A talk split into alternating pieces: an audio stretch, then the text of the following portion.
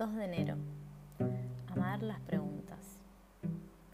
Solo se vive una vez, pero si se hace bien, con una vez basta. ¿Cuántas veces en el pasado le has dado la espalda a todas las asignaturas pendientes de tu corazón porque temías preguntar? Pero, ¿y si te dijeran que dentro de un año, a partir de hoy, podrías estar llevando la existencia más creativa, feliz y satisfactoria que nunca hubieras imaginado? ¿Cómo sería? ¿Qué cambios harías? ¿Cómo y por dónde empezarías? ¿Entendés por qué son tan importantes las preguntas? Ten paciencia con todo lo que queda por resolver en tu corazón e intenta amar las dudas en sí mismas, nos aconseja encarecidamente el poeta alemán Rainer Maria Rilke.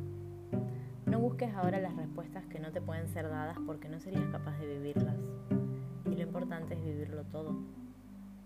Vive ahora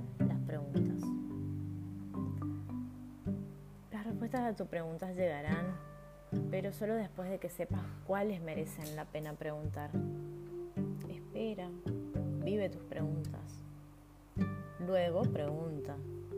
Ábrete a los cambios que las respuestas comportarán irremisiblemente.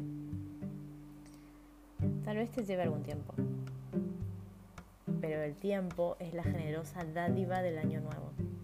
365 luminosas mañanas y noches estrelladas, 52 prometedoras semanas, 12 meses llenos de cambios, colmados de bellas posibilidades y cuatro espléndidas estaciones.